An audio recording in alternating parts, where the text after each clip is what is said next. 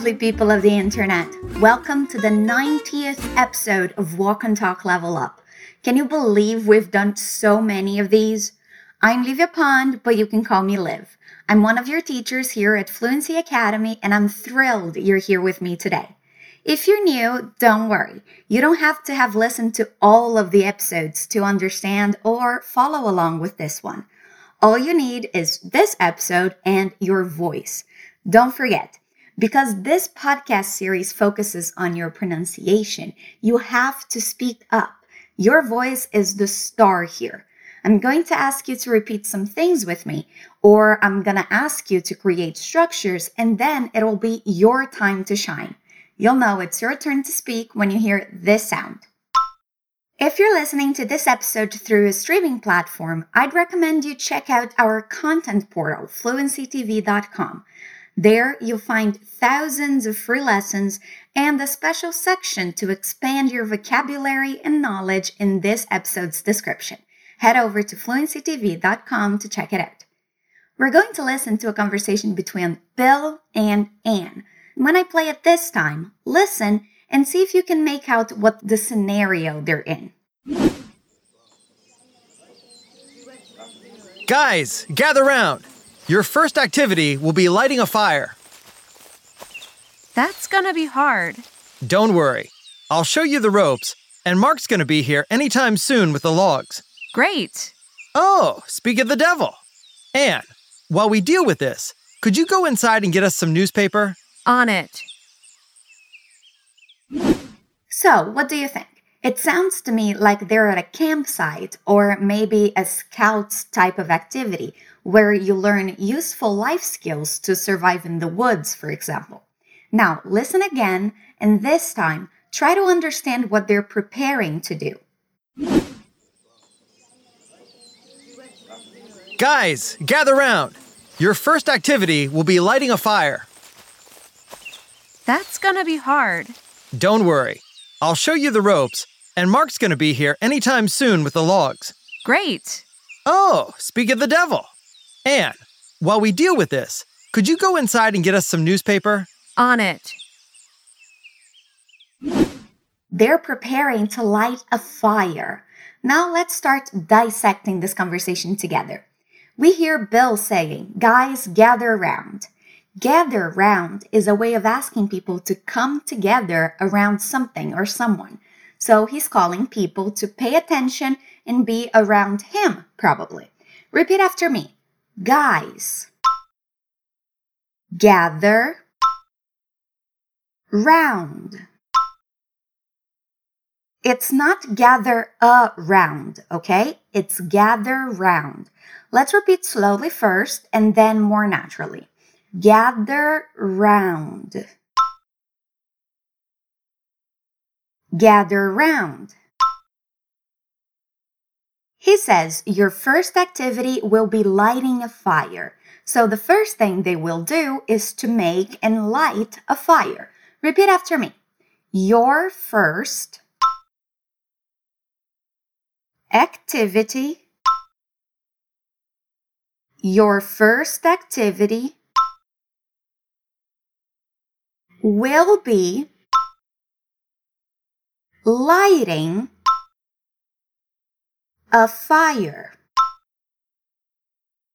Your first activity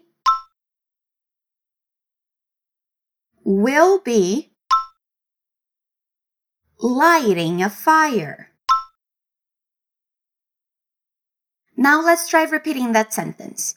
Your first activity will be lighting a fire.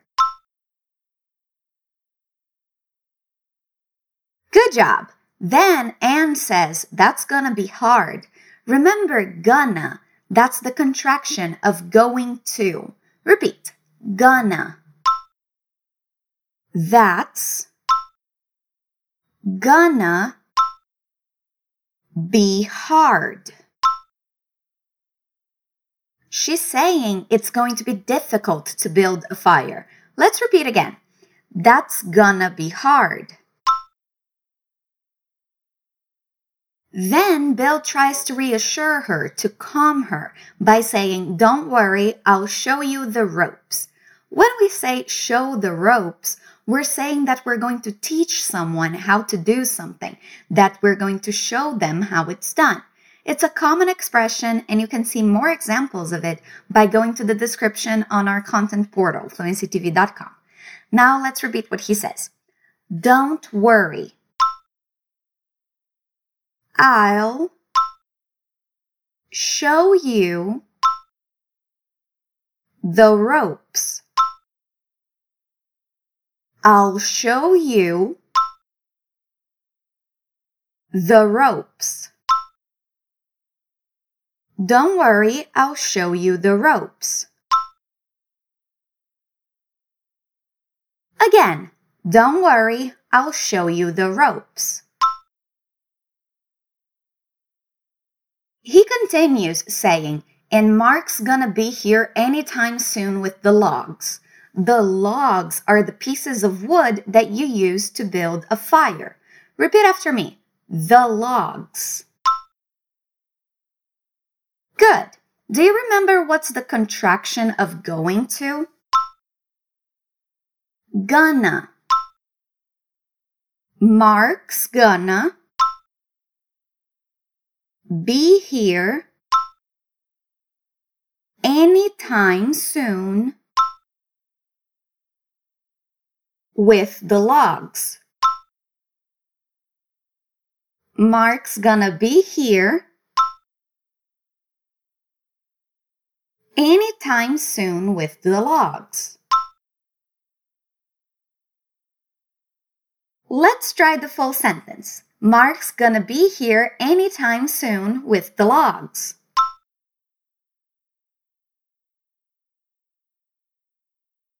Again, Mark's gonna be here anytime soon with the logs.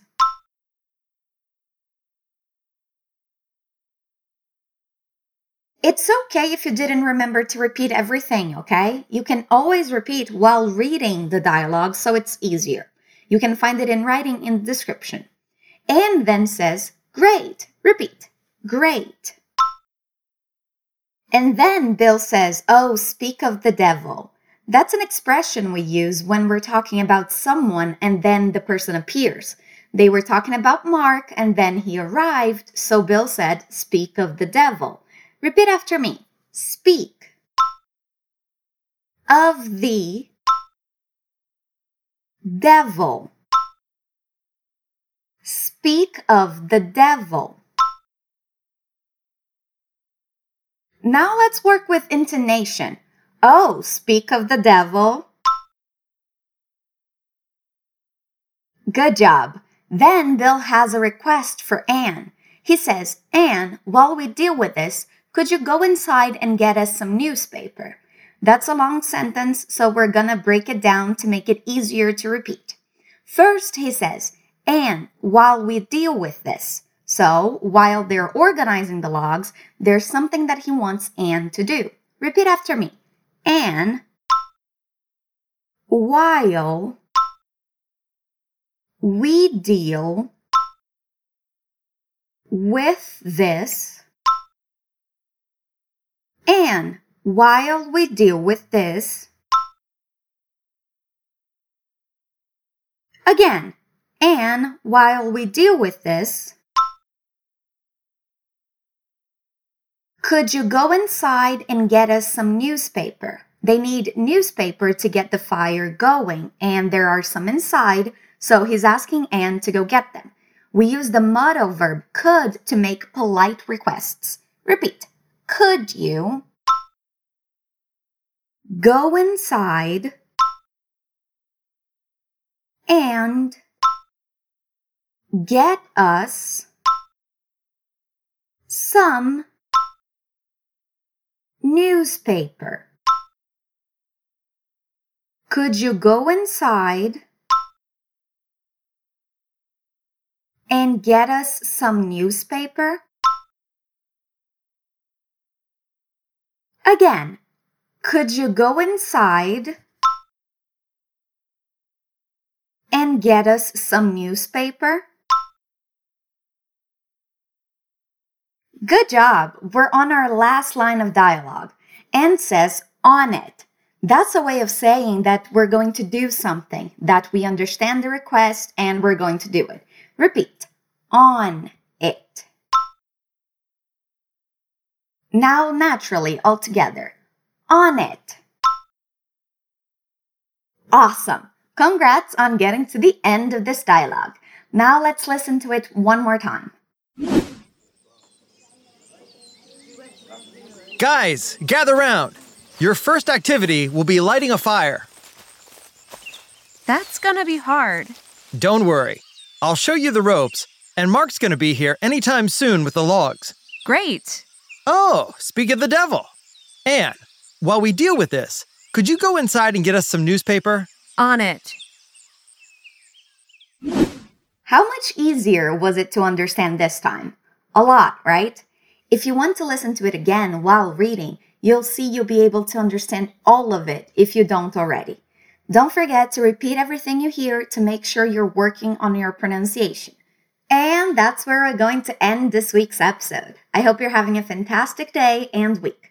Don't forget to check fluencytv.com for more content and to check back next week for another episode of Walk and Talk Level Up. Stay awesome.